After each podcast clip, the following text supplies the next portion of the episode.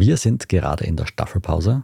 Damit ihr allerdings nicht ohne uns auskümmern müsst, spielen wir euch einige unserer beliebtesten Folgen aus der letzten Staffel neu ein. Für alle von euch, die Kinder haben oder Kinder bekommen möchten, gibt es heute eine Folge zur Frage, wie viel kostet eigentlich ein Kind? Viel Spaß damit.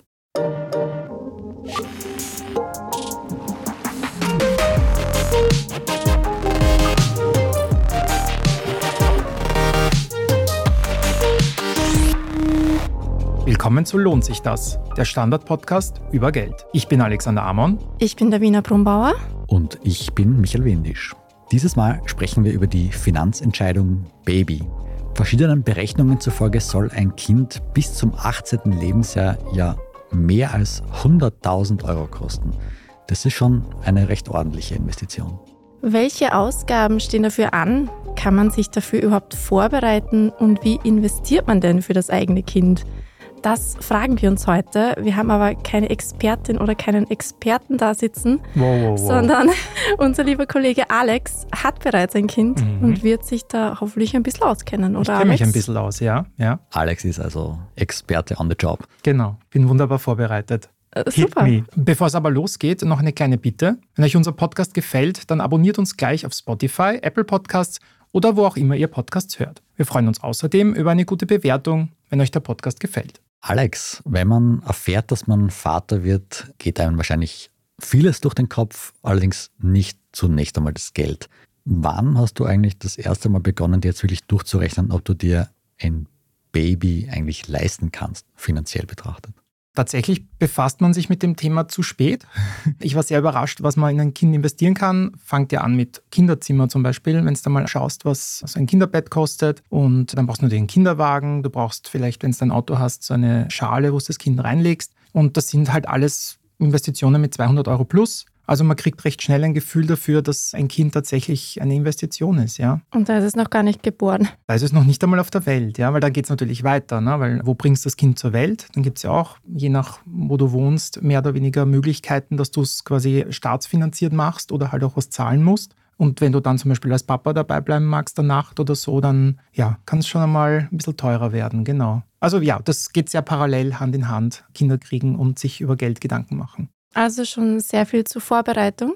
Jetzt gibt es ja diese Studie, die besagt, dass ein Kind mehr als 100.000 Euro bis zum 18. Lebensjahr kostet. Das sind im Schnitt monatlich etwa 500. Welche Ausgaben erwarten einen denn zum Beispiel, wenn das Kind dann schon da ist, monatlich? Also du kaufst einmal 1000 Windeln, das ist mal das Erste. Grundsätzlich kommt es natürlich sehr auf den einzelnen Fall an. Also wenn du sagst, wir haben es so gemacht und ich glaube, viele machen es beim ersten Kind dann und dann vielleicht beim zweiten nicht mehr. Du stellst einmal vielleicht die Nahrung komplett auf Bio um, was bei Fisch und Fleisch schon einmal, sage ich einmal, teuer ist. Manche machen es sowieso, aber jetzt so drauf geachtet haben wir dann erst ab dem Kind. Und dann natürlich, wenn es älter wird, Taschengeld fange ich jetzt noch nicht an, da reden wir eh noch drüber. Aber ich weiß jetzt auch von Freunden, wo die Kinder größer sind, du kannst ja die zwölf Wochen Urlaub, die Kinder haben, nicht covern als Berufstätiger. Das ist sogar zu zweit sehr schwierig. Das heißt, du schickst sie auf Tenniscamps oder Computerprogrammiercamps gibt es jetzt schon, wo du sie halt tagsüber quasi wie im Kindergarten abgeben kannst. Und die kosten dann auch 500, 600 Euro pro Woche. Also gerade wenn du dann zwei Kinder hast, dann wird es schon, ja, also auf die 100.000 kommst du schon, ja. Mach ich mir keine Sorgen. Macht euch auch Überlegungen wegen Privatkindergarten, Privatschule oder so? Die Gedanken machst du dir natürlich. In Wien haben wir halt die glückliche Situation, dass es relativ viele von diesen staatlichen Kindergärten gibt und von der Stadt Wien und das, wir haben relativ einfach einen Kinderplatz gekriegt. Du musst dich früh drum kümmern, das wird dir immer nahegelegt. Aber grundsätzlich geht es dann eigentlich, ob du dann in die Privatschule gehst. Mein Kindergarten kostet, ich glaube, 70 Euro, weil du es fürs Essen zahlst. Und beim Privatkindergarten kommt dann natürlich noch der Kindergarten selbst dazu. Das kann, weiß ich nicht, die Leute zahlen, glaube ich, zwischen 200 und 400 Euro Kommt dann wirklich darauf an, was das für ein Kindergarten ist. Und ja, eben das sind so ganz viele Entscheidungen, die halt wirklich jeder für sich treffen muss. Auch Privatschule dann, wenn du äh, magst, dass er vielleicht die ersten Connections schon mit 6, 7 macht, die er dann später brauchen kann, um in den nächsten Chat zu laufen, der vielleicht problematisch ist, dann kannst du da natürlich auch drauf schauen, ja. Also schon massive Hürden, die da auf einen zukommen. Beginnst du da schon oder hast du schon begonnen, bei der Geburt Rücklagen zu legen oder vielleicht schon noch früher?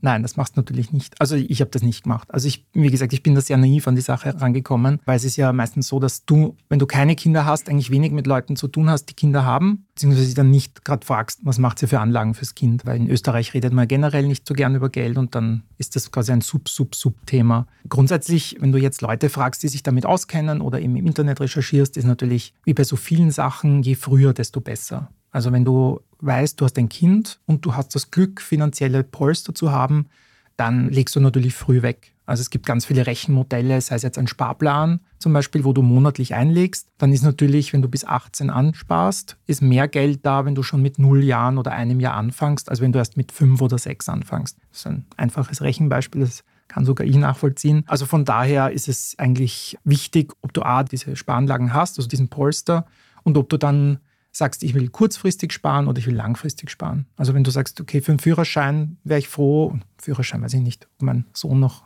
noch sowas gibt wie einen Führerschein, aber keine Ahnung, Anzahlung für, ein, für eine Wohnung, dann weiß ich, okay, ich hätte so 18 Jahre, wenn ich mich früh drum kümmere oder 13 Jahre ein bisschen später, dann könnte ich mich mit sowas auseinandersetzen. Habe ich ehrlich gesagt also ich habe vor einem Jahr circa damit angefangen, also da war er zwei und ich habe mich auch so im Umfeld umgehört, es ist jetzt nicht selbstverständlich, dass Leute sobald sie ein Kind kriegen, ein Kinderkonto anlegen. Man muss es sich ja auch erstmal leisten können, etwas zur Seite legen, nehme ich an. Absolut, ja. Also das ist ganz unterschiedlich je nach Sparform. Grundsätzlich, das wird immer wieder empfohlen, dass wenn dir am Ende des Monats was überbleibt, dann kannst du was ansparen. Das ist ja jetzt, und das werden wir jetzt auch im Laufe des Podcasts feststellen, dass es gibt jetzt ganz wenige Sparformen, die jetzt irgendwie für Kinder gemacht sind. Also da ist man relativ schnell erschöpft, wenn man das recherchiert. Grundsätzlich gibt es Sparformen und die kannst du für dich anlegen oder fürs Kind, aber es gibt jetzt kein, weiß ich nicht, Pepper Woods Sparbuch oder so. Sagt euch jetzt nichts, weil ihr alle keine Kinder habt, aber macht nichts. Schaut mich nur fragend an. Ja, also wir kennen uns ja wirklich nicht aus, deshalb frage ich jetzt gleich einmal ganz blöd, gibt es eigentlich auch Kredite für Kinder, damit man sich das leisten kann? Ist da sowas untergekommen? Nein, ist mir nicht untergekommen. Also das wäre, glaube ich, auch sehr abschreckend für junge Leute, wenn irgendwie das bei Banken oder so prominent angepriesen wird. Nehmen Sie sich einen Kredit für ein Kind. Ich glaube, da würden dann ohnehin, wenn jetzt schon bei jungen Leuten, merke ich schon eine gewisse Skepsis manchmal, was Kinder betrifft. Und wenn man dann noch Kredite anpreist, ich glaube, das wäre nicht gut. Also so schlimm ist es dann auch wieder nicht, weil es gibt ja auch staatliche Unterstützung. Ich wollte gerade sagen, also kein Kredit, aber man muss sich ein bisschen wegsparen. Welche Arten von staatlicher Unterstützung gibt es denn da und was macht man da mit denen? Verprassen.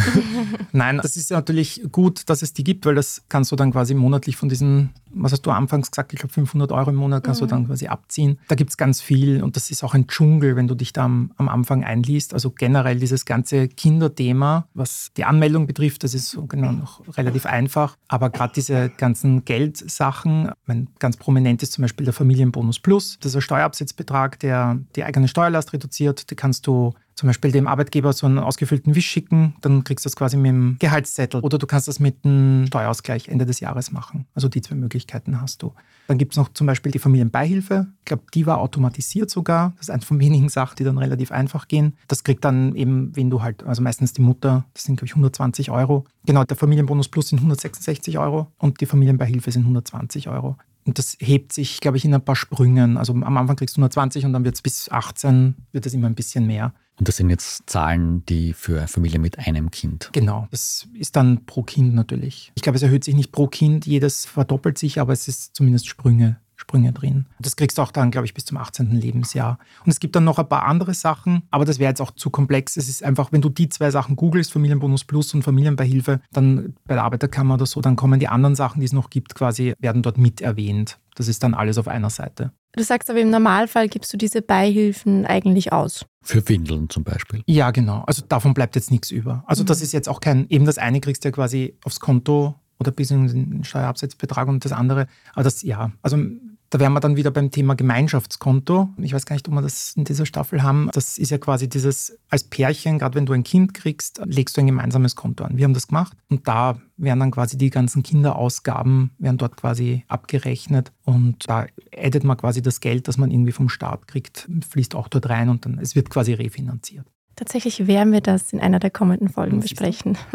Jetzt bekommt man nicht nur vom Staat Geld, manche bekommen auch Geld von netten Verwandten, vielleicht schon zur Geburt oder bei manchen auch zur Taufe. Und da fangen wir eigentlich schon an mit dem Thema Investieren. Was macht man mit diesen Geldgeschenken? Gibt es da ein Sparschwein? Hat ein Kind noch sowas wie ein Sparschwein? tatsächlich nicht. Ich kann mich erinnern, ich hatte eins, ja. Das war tatsächlich früher eigentlich so Bausparer und Sparschwein. Ne? Ist aber eine lustige Idee. Ich meine, ist man mit drei wahrscheinlich auch vielleicht noch ein bisschen zu klein. Es ist die Überlegung, ob man es irgendwann macht. Grundsätzlich, da ist wieder diese, was wir vorher erwähnt haben. Ne? Also es gibt ganz viele Sachen natürlich, die du fürs Kind machen kannst. Beworben wird, wenn du jetzt Kind quasi kinderspezifische Sachen meinst. Es gibt natürlich so Kinderkonten. Das ist jetzt, glaube ich, unabhängig vom Alter. Ich glaube, geht meistens bis zehn Jahre alt. Das ist dann meistens so mit, weiß ich nicht, ich möchte jetzt eben keine einzelne Bank nennen. Da hat jede Bank so seine eigenen Sachen. Jugendkonten oder Kinderkonten haben meistens so einen Bonus, dass du irgendwie die ersten 3000 Euro sind irgendwie mit drei Prozent Zinsen. Danach weniger, deutlich weniger.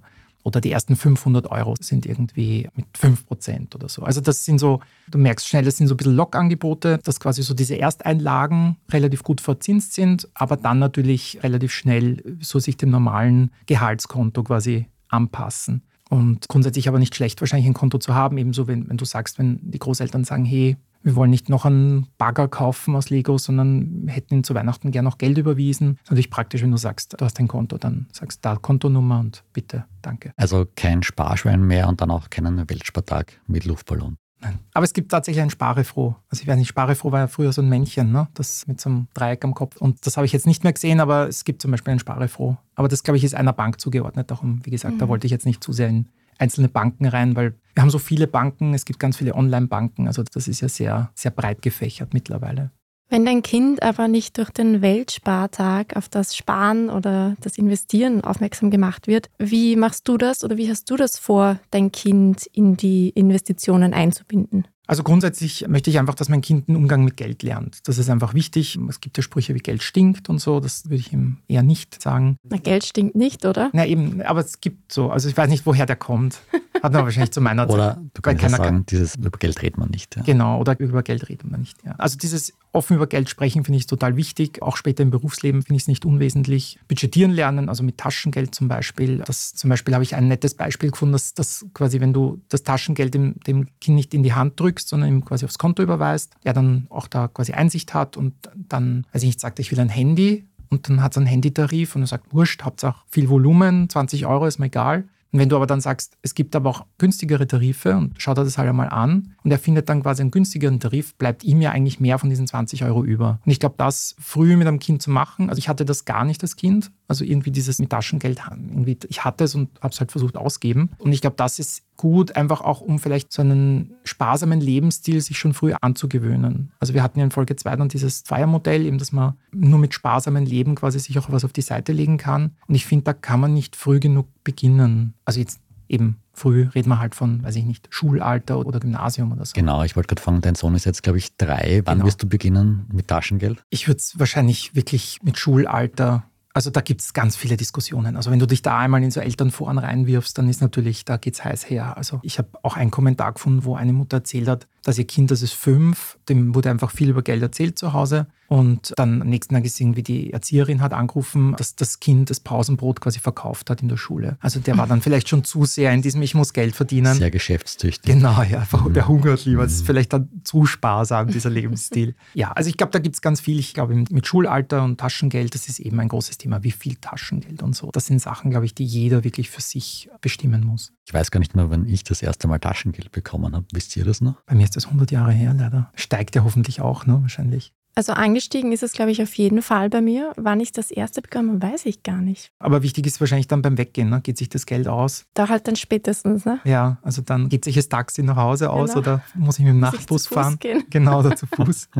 also ja, also ich glaube, Taschengeld ist ein riesen, riesen Thema einfach. Aber da möchte ich niemand was vorschreiben. So viel also zum Umgang mit Geld. Wir sehen uns jetzt dann noch gleich an, welche Möglichkeiten zur Investition es überhaupt gibt, wie der Alex die Risikobereitschaft für sein Kind sieht und wo er die Millionen für sein Kind eigentlich bunkert. Nach einer kurzen Pause geht's weiter.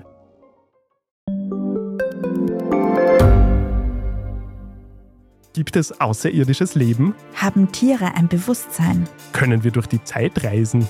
Es gibt so viele große Fragen, die uns Menschen seit Jahrtausenden beschäftigen. Aber erst jetzt kann die Wissenschaft Antworten darauf liefern. Oder neue Rätsel entdecken. Ich bin Tanja Traxler. Und ich bin David Rennert. Im Standard-Podcast Rätsel der Wissenschaft gehen wir großen Fragen der Menschheit auf die Spur. Wir fragen Wissenschaftlerinnen, was in schwarzen Löchern passiert. Wo die Aliens bleiben. Und die Fusionskraftwerke. Und wo die Mathematik an ihre Grenzen stößt. Rätsel der Wissenschaft. Jeden Mittwoch eine neue Folge. Überall, wo es Podcasts gibt.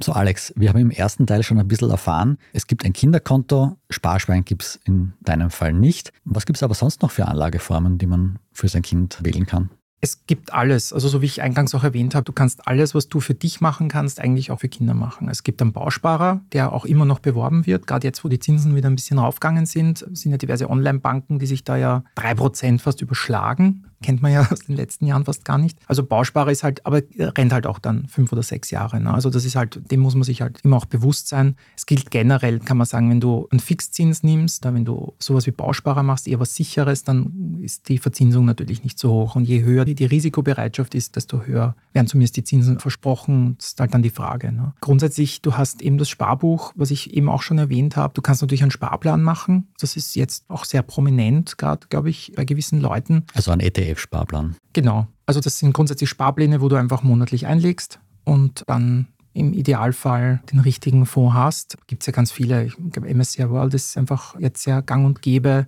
der Emerging Markets. Für Kinder ist grundsätzlich schon natürlich dieses Risiko, ist, mag es natürlich gering halten und deshalb wird es jetzt wahrscheinlich nicht in irgendwelche Einzelaktien oder so investieren, aber das machen ja auch, machen jetzt auch wenig Erwachsene, die sich jetzt nicht wirklich mit der Materie auskennen. Von daher ist der Klassiker meistens von den Großeltern im Bausparer anlegen, noch immer. Und dann gibt es theoretisch Festgeldkonten und Tagesgeldkonten. Das bieten aber auch nicht alle Banken an, muss man auch dazu sagen. Die werden quasi, auch ein Tagesgeldkonto ist quasi so ein wie ein Girokonto, nur besser verzinst. Also da kannst du auch jederzeit abheben und andere Konten im Festgeldkonto, das ist auch wieder quasi für einen gewissen Zeitraum geblockt. Und das ist, glaube ich, die wichtigste Überlegung. Ne? Will ich immer auf das Geld zugreifen können? Oder Sparplan ist auch sowas, das machst für 18. Also das machst nur, wenn nicht, wenn du mit sechs Jahren dann irgendwie einen Roller kaufen magst oder so oder Fahrrad, sondern macht wirklich in der Regel Sinn, wenn du es fünf bis zehn Jahre laufen hast oder länger. Und deshalb ist es dann eher, wenn du sagst, ja, ich will für die Wohnung ansparen. Weil ich meine, heute auch in Wiener Genossenschaftswohnung äh, hast du ja auch diesen Genossenschaftsbeitrag. Also ich meine, das ist schon gut, wenn du den einmal vielleicht auf der Seite hast oder einen Teil davon.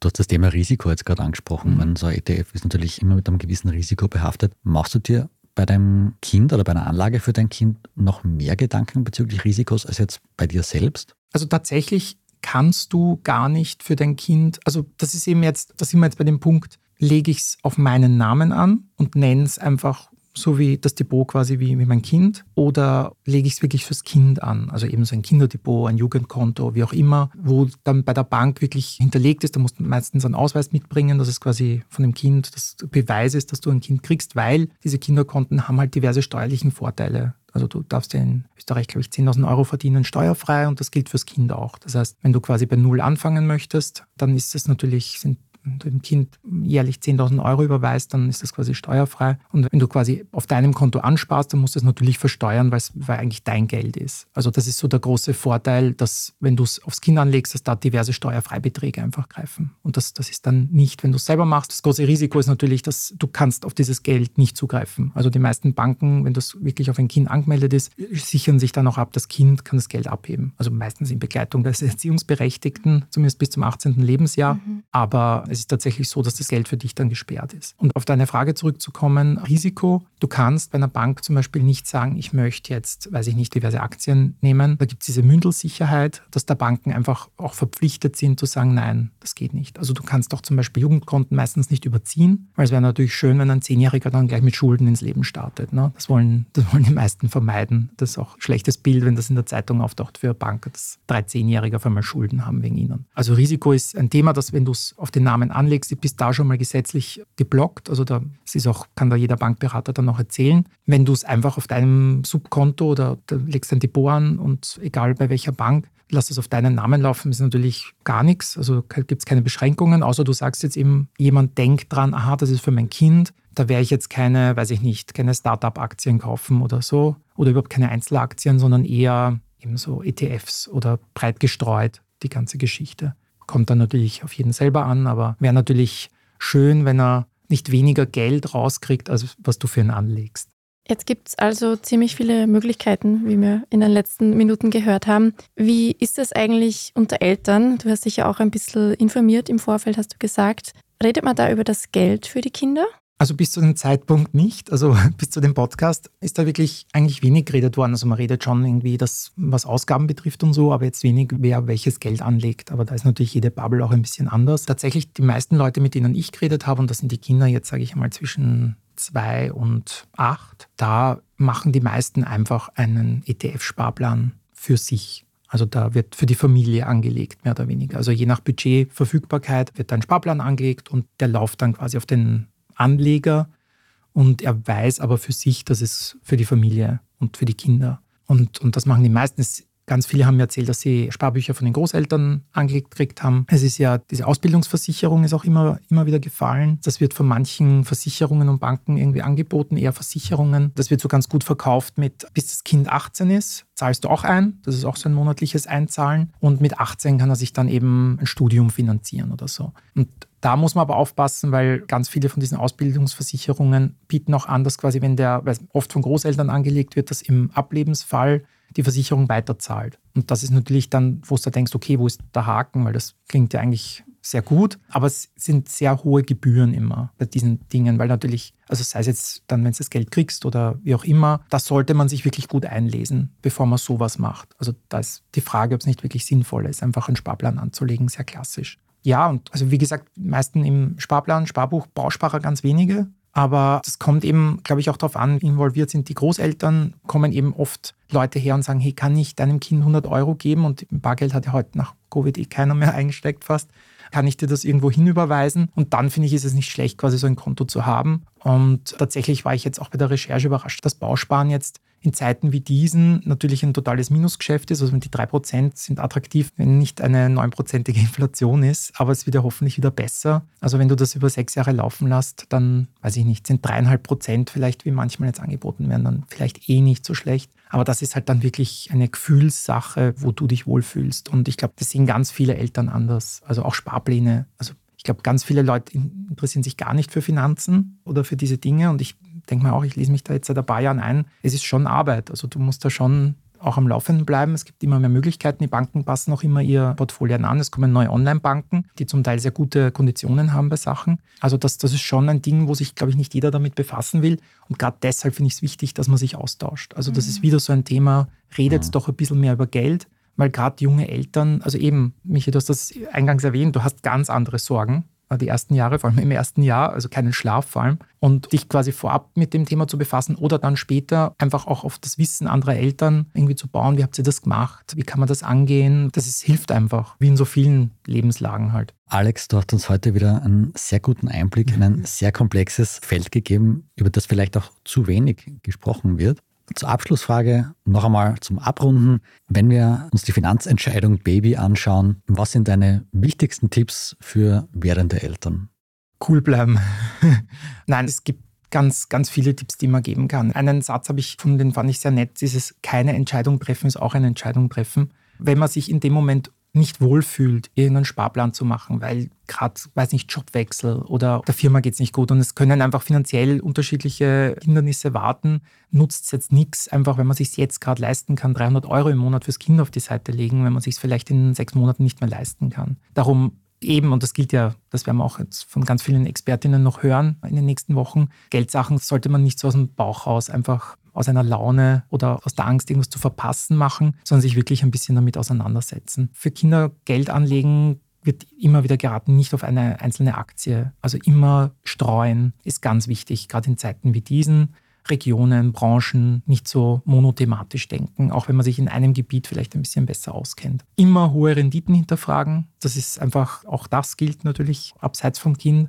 Aber da ist dann meistens irgendein Ding, das man vielleicht sich einfach vorher durchlesen sollte, ob man mit diesem Risiko leben möchte und nie kurzfristig denken. Ich finde gerade für ein Kind, das kostet im Monat viel, aber es trotzdem die großen Ausgaben kommen, glaube ich, dann eben, wenn es um eine Ausbildung geht, wenn es eventuell um ein Auto geht, um ein Auslandssemester oder Jahr. Also ich glaube, dieses langfristige Denken bis 18 hilft, auch um sich so ein bisschen den Stress rauszunehmen, zu sagen, okay, bis dahin bauen wir immer ein bisschen was auf, wenn es die finanzielle Situation überhaupt erlaubt. Und das habe ich eh schon gesagt. Also Gefühle, nur weil eine Aktie jetzt plus 30 macht, nicht bitte das ganze Geld draufwerfen, wenn man sich denkt, boah, plus 30, das ist das Kind reich und 18 ist, das hat selten funktioniert. Darum. Und wie gesagt, diese Entscheidung ist, glaube ich, noch ganz wichtig, ob auf den eigenen Namen oder auf den Namen vom Kind. Ich glaube, das sollte man sich einfach überlegen mit diesen Vor- und Nachteilen, die wir auch besprochen haben. Verfügbarkeit und diese Dinge, das sind so Dinge, die man sich auf jeden Fall durchdenken sollte. Also Kinder sind teuer, das steht auf jeden Fall fest. Das stimmt, aber sie sind die Investition wert. Und es ist ja auch keine rein rationale Entscheidung. Da hast du absolut recht. Das sollte es auch, glaube ich, nicht sein. Vielen Dank euch fürs Zuhören. Ich hoffe, euch hat es gefallen. Wenn ja, dann gebt uns auch gerne eine gute Bewertung auf Spotify, Apple Podcasts oder wo auch immer ihr diesen Podcast hört. Wenn ihr junge Eltern oder werdende Eltern in eurem Freundeskreis habt, dann empfehlt uns gerne weiter. Habt ihr Feedback oder Fragen, dann schreibt uns gerne eine E-Mail an podcast.derstandard.at. Diese Folge wurde produziert von Christoph Grubitz. Ich bin Michael Windisch. Ich bin der Wiener Brumbauer. Und ich bin Alexander Amon. Ciao und bis zum nächsten Mal. Ciao. Ciao.